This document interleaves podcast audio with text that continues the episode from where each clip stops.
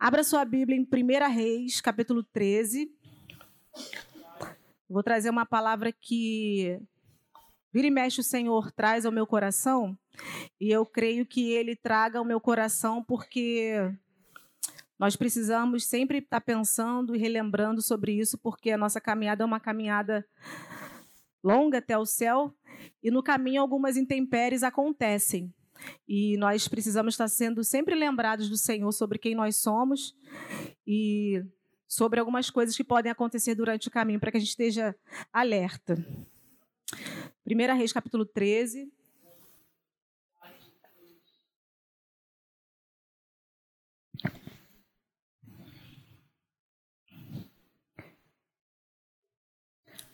Qual palavra o Senhor tem lançado no seu coração esses dias? Você consegue se lembrar? A última vez que o Senhor falou com você, te deu uma palavra e te pediu para cumprir? Te pediu para executar? Não, acho que dá. Acho que dá sim. Acostumada, coisa lá fora.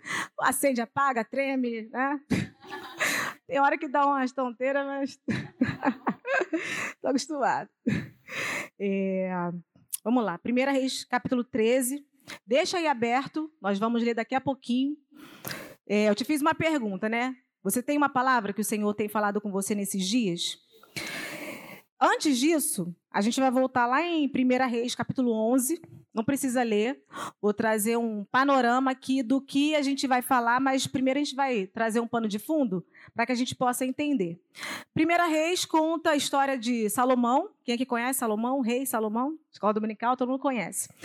Salomão, lá no final do capítulo 11, Diz a palavra de Deus, no início do capítulo 11, diz a palavra de Deus que Salomão, depois de já com idade, ele se torna idólatra, né? Ele se aliança com muitas mulheres e ele se torna idólatra. Ele permite que a idolatria entre no seu reino, ele se contamina e o Senhor ele se desagrada de Salomão. Isso está lá em 1 Reis, capítulo 11. Depois, se você quiser, você pode em casa meditar nessa palavra, capítulo 11, 12, 13. É uma palavra muito edificante para nós. E lá a palavra de Deus diz lá no capítulo 11 que Salomão se torna idólatra. E por conta dessa idolatria, dele permitir que haja contaminação, levante de ídolos, adoração a ídolos no povo que o Senhor tinha dado para ele governar, o único Deus o Senhor, muito triste, ele diz que vai tirar o reino de Salomão. Só que ele vai esperar Salomão morrer e ele vai dizer: Eu vou tirar o reino de Salomão, porque ele me traiu. Porque idolatria é isso, né? A gente trair, a gente se prostituir com outros deuses. E isso acontece com Salomão. Lá no versículo 9 do 11, fala assim: O Senhor se indignou contra Salomão por ter desviado o seu coração do Senhor, Deus de Israel, que havia aparecido duas vezes. E aí, por conta dessa idolatria, desse desvio de Salomão, o Senhor tira, promete tirar o reino da, das mãos dele, depois que ele falecesse. E ele promete dar o reino a Jeroboão, que era servo de Salomão. E ele fala assim: Eu vou dar dez tribos para Jeroboão, mas eu vou deixar uma tribo com Roboão, que é filho de Salomão, para que o meu nome se perpetue, para que haja uma luz acesa. E assim Deus faz. Mas antes de Deus cumprir, Salomão fica sabendo dessa profecia que Jeroboão recebeu, que seria o rei, sendo servo. Salomão fica sabendo disso, tenta matar Salomão, tenta matar Jeroboão, tanto nome, né? Tenta matar Jeroboão. Jeroboão foge para o Egito e só retorna depois que Salomão morre. E aí se cumpre essa palavra. De fato, Salomão morre, Jeroboão retorna, rola uma treta lá entre Roboão, que é o filho de Salomão, e o Jeroboão, que é o servo. Eles se separam realmente, o povo, as dez tribos vão com Jeroboão, eles passam a habitar ali em Siquém, né? E Roboão fica em Judá, em Jerusalém, com a tribo de Judá, onde estava plantado o reino, o templo. Então pensa, vamos traçar aqui a, o panorama. Jeroboão fica em Israel, com as dez tribos, e Roboão, filho de Salomão, fica em Judá, com a tribo de Judá, em Jerusalém, onde está o templo. E assim como o Senhor havia prometido, por causa da idolatria de Salomão, o Senhor ele parte Israel. Esse é o panorama. E aí olha o que acontece. Jeroboão está lá reinando com as suas dez tribos em Siquém, mas o povo está indo lá para Judá, onde tem o templo, onde reina Roboão. O povo está saindo de, de Israel, Siquém, onde está Jeroboão, indo lá para Judá, Jerusalém, adorar. No templo, porque o templo está lá. E aí Jeroboão, por conta disso, com medo do povo passar a gostar de Roboão e ficar para lá mesmo e trair e matá-lo, ele pensa assim: bom, para que esse povo não me odeie, não se afeiçoe a Roboão, porque o templo está lá e eles estão indo adorar. Sabe o que eu vou fazer? Eu vou construir, vou fazer dois bezerros de ouro, um em Betel, um em Dan, e o povo vai passar a adorar aqui, não vai mais para lá. E é isso que ele fala para o povo que está ali servindo a ele, os dez, as dez tribos. Lembra? Só tem uma tribo lá em Judá, lá em, em Jerusalém, com Roboão. E aí ele fala assim, lá no versículo, no capítulo 12, versículo 27. Basta de subir a Jerusalém. Aqui estão os seus deuses que tiraram vocês do Egito. E aí Jeroboão, como ele construiu essas duas, esses dois bezerros de ouro, o povo para de ir para Jerusalém adorar no templo e passa a adorar aqueles dois bezerros. E Jeroboão fica sossegado. Lá no versículo 33, nós vamos ler agora, lá no versículo 33 do capítulo 12, fala assim. Espera aí. Capítulo 12, versículo 33 diz assim: No 15 dia do oitavo mês, escolhido a seu bel prazer, ele, Jeroboão, subiu ao altar que havia construído em Betel e ordenou uma festa para os filhos de Israel, subiu para queimar incenso. Ou seja, ele está lá, falou: Quer saber? Levantei feliz, levantei alegre hoje. Vou fazer uma festa, vou subir num monte, vamos oferecer para os bezerros de ouro e vai rolar uma festa aqui nesses. Né? Com o povo. E ele está lá, sacrificando no altar, junto com o povo. Nesse momento, lá em Judá, lá em Israel, da tribo de Judá, Deus levanta um homem que está lá sendo governado por Roboão. Deus tira aquele homem de lá, de Judá, de Jerusalém, e manda ele ir até Jeroboão. Versículo 33 nós já lemos. E é nesse contexto que o Senhor chama esse homem. Deus fala assim: Tu vai levantar Tu vai clamar contra aquele altar, porque ele levantou ídolo, e isso não me agrada. E eu vou profetizar, quero que você profetize naquele lugar. Obediente, certo? O cara se levantou, era um profeta. Saiu de lá de Jerusalém, tribo de Judá, foi lá para Jeroboão e ele estava sacrificando lá no, nos montes, ousado, né? Quantas vezes a gente tem medo de falar o que Deus manda a gente falar, né? Ele não, ele levantou e foi. Chegando lá, vamos ver o que aconteceu? Capítulo 13, versículos 1 e 2, nós vamos ler agora. E depois a gente vai ler alguns versículos mais, mais para frente, tá?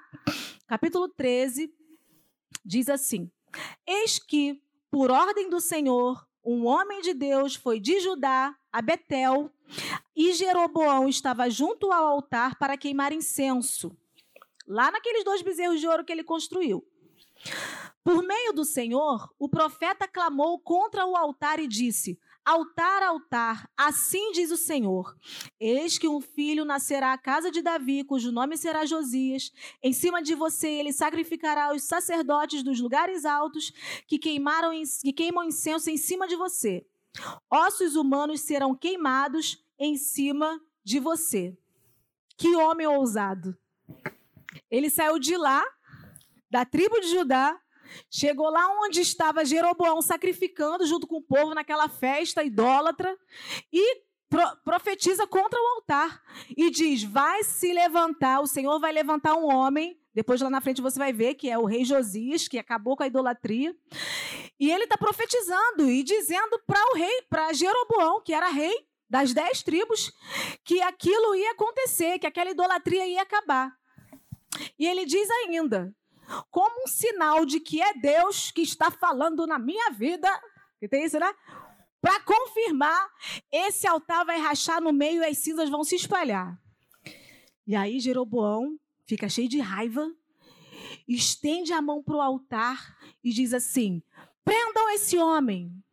No mesmo instante que Jeroboão manda prender esse profeta que veio lá de Judá, a mão de Jeroboão fica seca, seca, seca.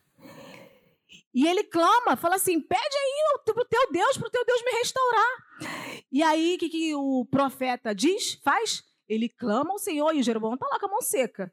E Jeroboão está lá, e Jeroboão está tá lá. E o profeta clama ao Senhor, clama, clama ao Senhor, e o Senhor ele restaura a mão daquele homem.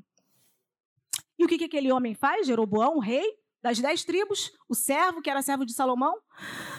Jeroboão fala assim: Poxa, vem comer comigo. Vamos ver lá no versículo 7. A gente vai ler para ficar mais claro. Cadê? Vamos lá, do 7 ao 10 a gente vai ler. Então o rei disse ao homem de Deus: Venha comigo até a minha casa e coma alguma coisa, e eu o recompensarei. Grato, né? Grato pelo milagre que foi feito. Porém, o homem de Deus disse ao rei: Ainda que me desse a metade da sua casa, eu não o acompanharia e não comeria nem bebida, nem beberia nada nesse lugar. Porque assim me ordenou o Senhor Deus pela sua palavra, dizendo: Olha a palavra que o Senhor tinha dito àquele homem quando ele ainda estava em casa. Não coma nem beba nada naquele lugar, e não volte pelo caminho por onde você foi. E ele se foi por outro caminho e não voltou pelo caminho por onde tinha ido a Betel. Caramba, hein? O cara ouviu a voz de Deus lá em Judá, foi, profetizou contra o altar, o rei Jeroboão teve a mão ressequida, ele clamou, operou um milagre, o Senhor através da vida dele. Jeroboão convida ele para comer, daí é recompensar, mas ele fala assim: não, Deus me deu uma palavra, falou para eu não comer e não beber nada aqui nesse lugar e mandou voltar por outro caminho. E olha o que diz lá o 11. Não, não, o 10 mesmo. E ele foi. De fato, ele se foi por outro caminho e não voltou pelo mesmo caminho. Se a história terminasse aqui, o que, que a gente pensaria? Que profeta. Obediente. Obediente. O que mais? Ousado. Prudente. Prudente que mais? Ousado. Cumpriu o propósito. Que profeta. Uau! Mas se a história terminasse por aqui, a história não termina por aqui. Alguma coisa acontece no meio do caminho. E o tema dessa palavra de hoje é quando as distrações nos seduzem no caminho. Eu acho que eu já falei um pouquinho sobre isso aqui em algum momento, foi uma breve reflexão, mas a gente está sempre falando. Quando as distrações nos pegam no meio do caminho. Deus tinha dado uma palavra àquele homem, aquele homem volta, faz tudo certinho. Mas vamos ler o desenrolar da história? Algo aconteceu no meio do caminho. Versículos, nós vamos ler agora o 11 e depois do 13 ao 19, tá? Versículo 11. Em Betel, lá onde Jeroboão ofereceu, morava um velho profeta. Os seus filhos vieram e lhe contaram tudo que o homem de Deus havia feito naquele dia em Betel. Também lhe contaram as palavras que ele tinha dito ao rei. Então ele disse aos seus filhos: Põe a cela no meu jumento. E eles puseram a cela no jumento e o profeta montou. Então ele foi atrás do homem de Deus e, achando-o sentado debaixo de um carvalho, perguntou-lhe: Você é o homem de Deus que veio de Judá? Ele respondeu: Sou eu. Então o velho profeta lhe disse: Venha comigo até a minha casa e coma alguma coisa. Parecido com a proposta do rei? Mas o profeta de Judá respondeu: Não posso voltar com você nem entrar em sua casa, não posso comer nem beber nada com você neste lugar. Porque me foi dito pela palavra do Senhor: ali você não deve comer nem beber nada, também não deve voltar pelo mesmo caminho que foi. O velho profeta respondeu: Também eu sou profeta como você. E um anjo me falou por ordem do Senhor, dizendo: Faça-o voltar com você à sua casa, para que come e beba alguma coisa. Mas isso era mentira. Olha o laço. Então ele voltou com o velho profeta e comeu e bebeu na casa dele. Deus já tinha dado uma palavra lá atrás, lembra? Aquele profeta recebeu um convite lá no início do rei, foi ousado para dizer não, porque ele tinha clara a palavra e a orientação do Senhor. No meio do caminho, quando ele volta por um caminho diferente, sentado debaixo de um carvalho, ele recebe a mesma, profe a, a mesma palavra, mesmo convite. Ele ainda fala: Não, não posso. Ele sabia. Mas, por conta de uma outra palavra que o profeta velho diz, ele vai. O que será que o fez distrair? O que é que nos faz distrair quando a nossa obediência é colocada à prova? Nós até podemos pensar, que profeta volúvel. Ele sabia, Deus tinha sido claro, ele tinha operado milagres, ele foi ousado falando com o rei, Deus operou prodígios, fez o altar rachar no meio. Por que, que ele foi tão volúvel? Por que, que ele cedeu naquele momento? Por que será que, em que ponto que aquilo, aquelas palavras distraíram ele? Eu fiquei pensando que hoje em dia uma das coisas que mais faz a gente distrair, na prática, é o celular, não é não? Quem aqui nunca tropeçou mexendo no celular na rua? Quem nunca? Né? Que atira a primeira pedra. Hã? Dentro da igreja! Quem nunca? Eu já tropecei. Misericórdia. E eu sou um pouco estabanada, então eu busco nem mexer muito, porque o celular, as redes sociais nos distraem muito. E na prática mesmo, né? E mentalmente também.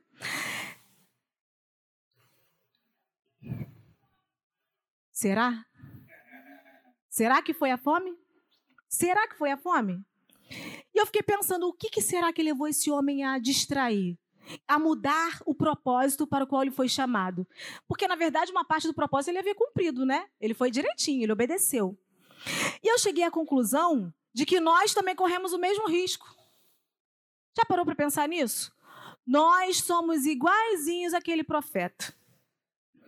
Nós, Deus libera uma palavra para nós, Deus nos dá uma ordem, Deus nos dá uma orientação, nós até seguimos a direção, nós obedecemos, nós estamos no caminho, estamos fazendo aquilo que agrada, estamos lendo a Bíblia, estamos orando, estamos fazendo a obra, estamos envolvidos, estamos na escola dominical. Mas no caminho, as circunstâncias, as propostas, as seduções, pode nos distrair. E quando nós nos damos conta, nós mudamos a direção e saímos do propósito. E quando a gente percebe, a gente já está lá na casa do profeta velho comendo a mesa com ele.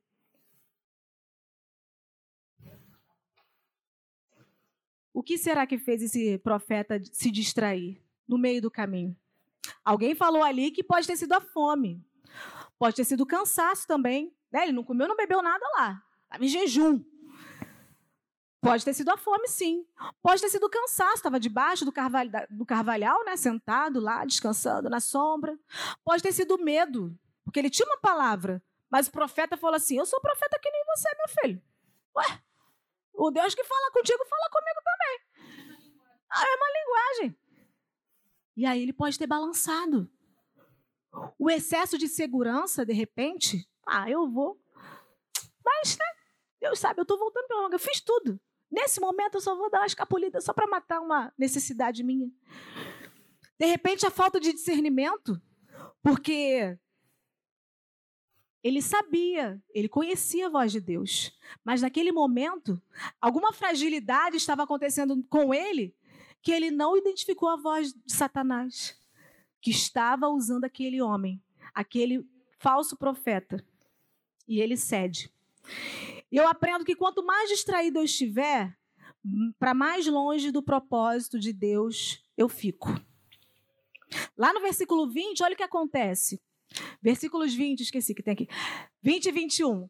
Estando, ele, estando eles à mesa, a palavra do Senhor veio ao profeta, profeta velho, ó, que o tinha feito voltar, e ele gritou para o homem de Deus que tinha vindo de Judá, dizendo: Assim diz o Senhor: você foi rebelde à palavra do Senhor e não guardou o mandamento que o Senhor, seu Deus, lhe havia ordenado. O mesmo profeta que enrolou, que seduziu ali, que conduziu à própria casa dele, que mentiu. Esse profeta diz: Você foi rebelde, porque você não ouviu a voz do teu Deus, porque ele tinha te dado uma palavra. Por que, que você não obedeceu? Por que, que você mudou a trajetória?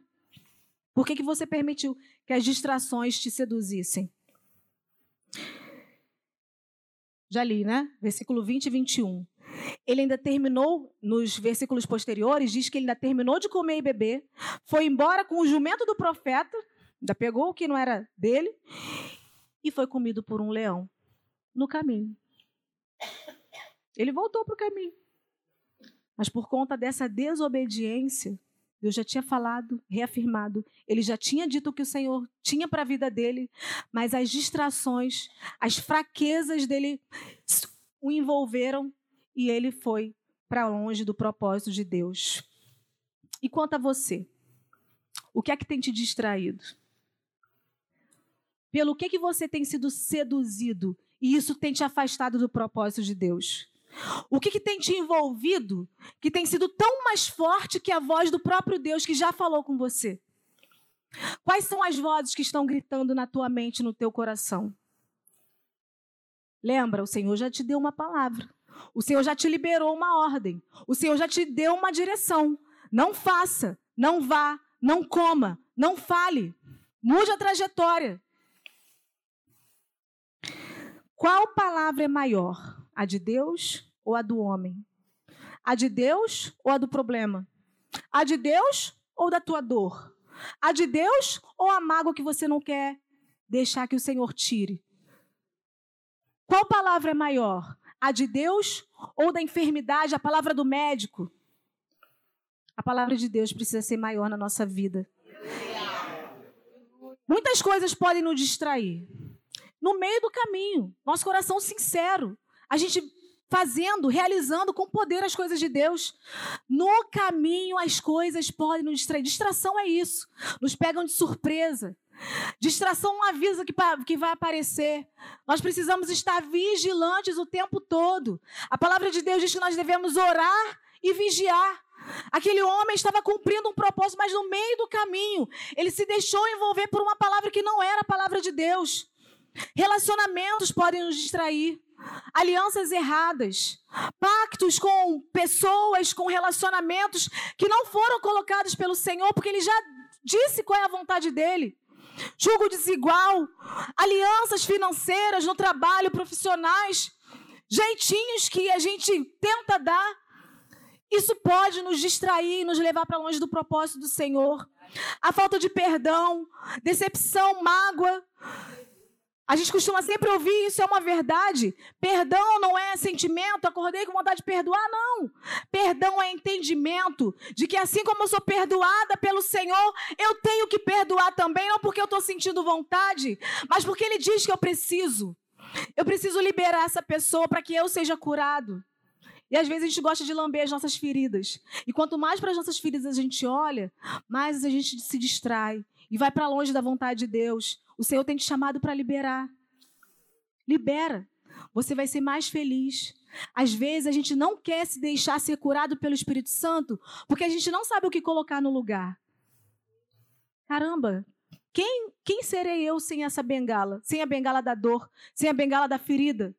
Mas o Senhor tem te chamado a ser ousado, a perdoar, porque no lugar dessa dor o Senhor vai preencher com alegria, com amor, com vida, para que você seja instrumento de cura pra, por causa da sua cura, para aquele que precisa. O ministério também pode ser uma distração.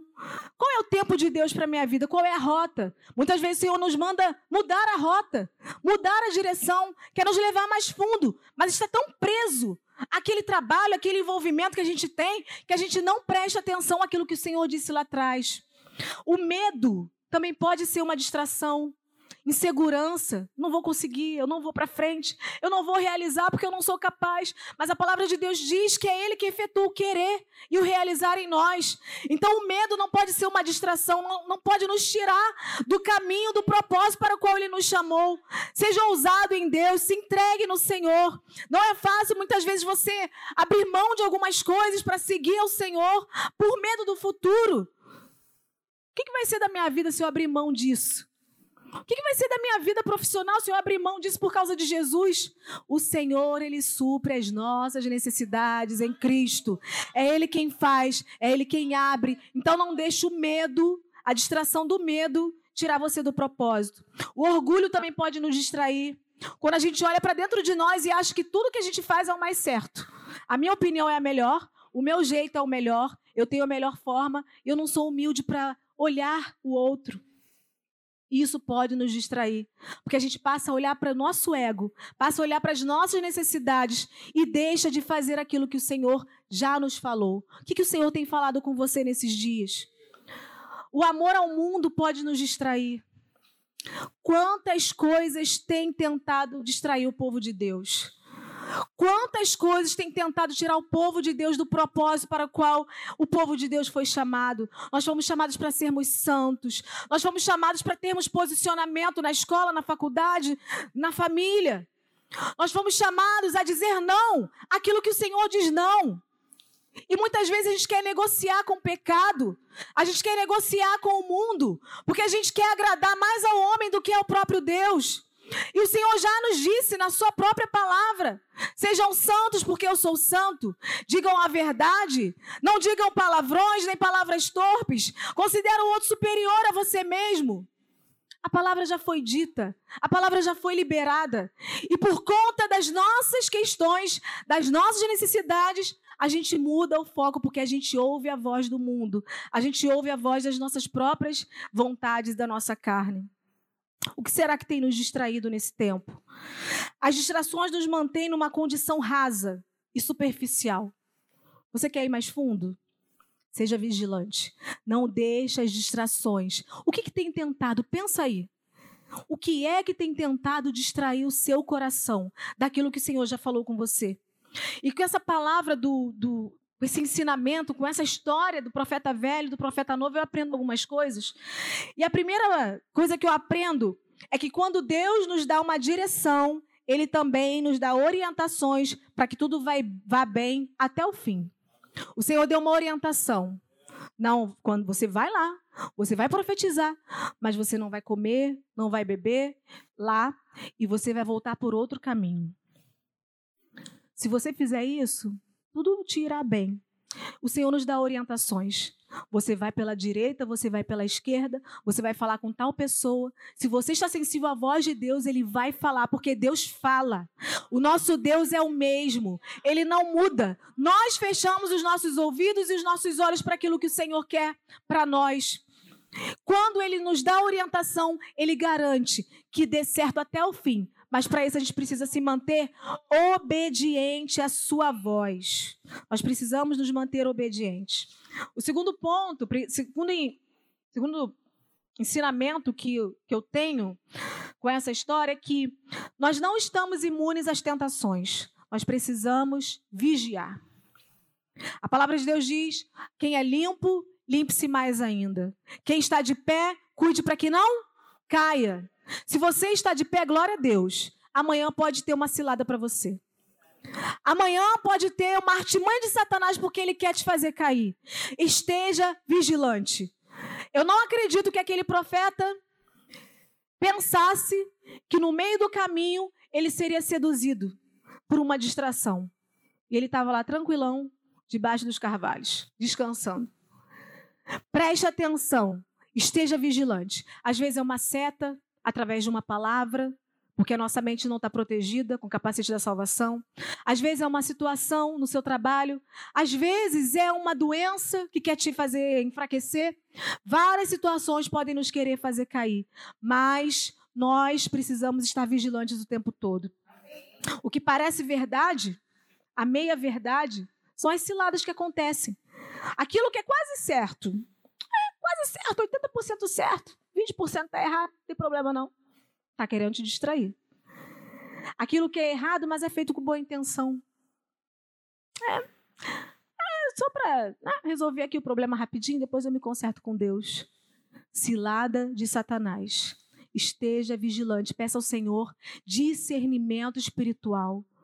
Nós pedimos pouco, se nós tivermos dom de discernimento espiritual, nós vamos entender o que é voz de Deus, o que não é. O que é cilada de Satanás, mesmo sendo bonito, mesmo sendo legal, mesmo sendo atraente, pode ser cilada.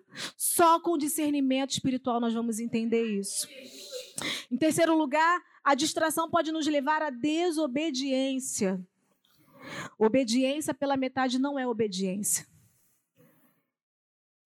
A distração pode nos levar a desobedecer. Olha o que aquele profeta diz. Você foi rebelde. Tu obedeceu até a metade, cara. Por que, que tu não foi até o fim do, do, do, do, processo? Em quarto lugar, eu aprendo que quando as distrações nos tiram do que Deus tem estabelecido para nós, nós podemos cair e servir de escândalo.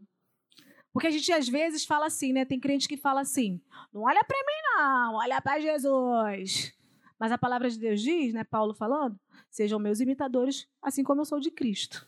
Essa é a postura do crente, porque nós estamos cercados por uma nuvem de testemunha. Então, todas as suas ações vão sim refletir na vida de outras pessoas, porque você foi chamado para ser testemunha. E quando nós nos distraímos, nós estamos sendo tentados a cair. E quando nós caímos, nós escandalizamos o nome do Senhor. Nós não fomos chamados para isso. Fomos chamados para proclamar o reino de Deus, fazer o reino dele conhecido, proclamar o nome dele, falar coisas que fluam do trono do Senhor, que gerem vida e que gerem cura. As distrações podem nos tirar do propósito.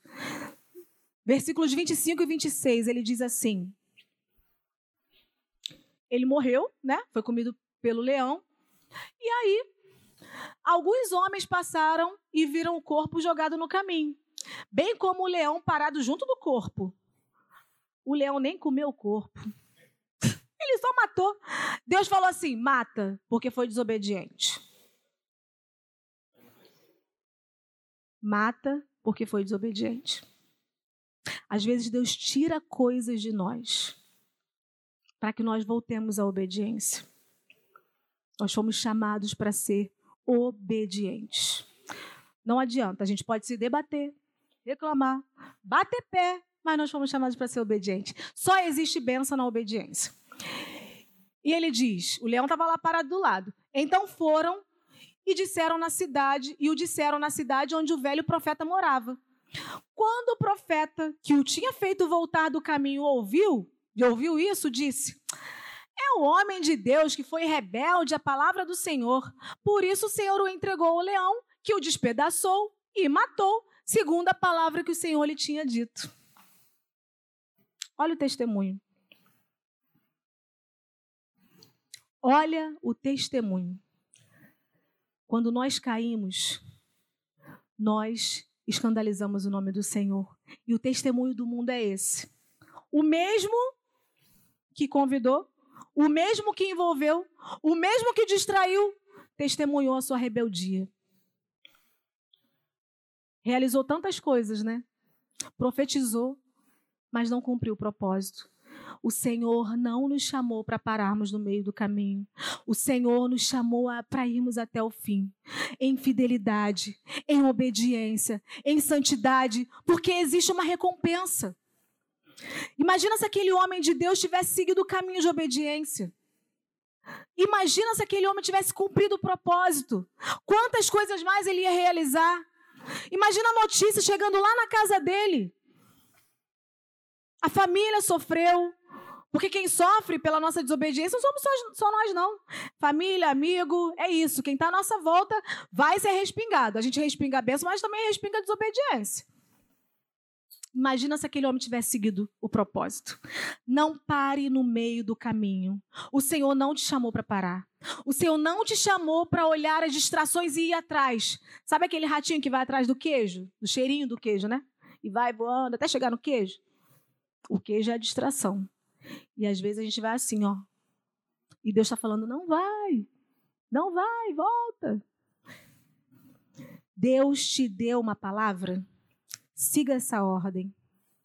Deus te deu uma palavra? Siga essa ordem. Se você não ouviu nenhuma voz audível, leia a Bíblia. A palavra, de dele é, a palavra dele é essa: viva e eficaz, mais cortante do que a espada de dois gumes, apta para discernir as intenções do coração. Essa é a palavra dele. Se você quer orientação, busque na, na vontade dele, busque na palavra dele. Existe uma recompensa para quem é fiel, para quem não olha as distrações. E a nossa recompensa não está aqui. A nossa recompensa não está em elogios. A nossa recompensa está na eternidade. Nós precisamos olhar para a eternidade. Nós precisamos olhar para a cruz. A nossa recompensa vem, vem da cruz. Não vem de pessoas. Não vem da nossa realização. Se Deus te deu uma palavra, se Deus falou com você, permaneça nessa palavra. Não pare no meio do caminho. Deus tem grandes coisas para fazer na sua vida. Mas se nós olharmos as distrações, nos envolvermos e formos por um caminho de desobediência, esse caminho certamente vai ser um caminho de morte. Se você está andando por esse caminho de distração, longe da vontade de Deus, hoje é dia de você se reconciliar com o Senhor. Há tempo para você. Não teve tempo para ele, não. Ele teve oportunidade de vazar, mas ainda comeu, bebeu, ficou. Mas ah, hoje é noite de oportunidade. É noite de nós olharmos para dentro de nós e falar: Senhor, vê se há em mim algum caminho mau e guia-me pelo caminho eterno.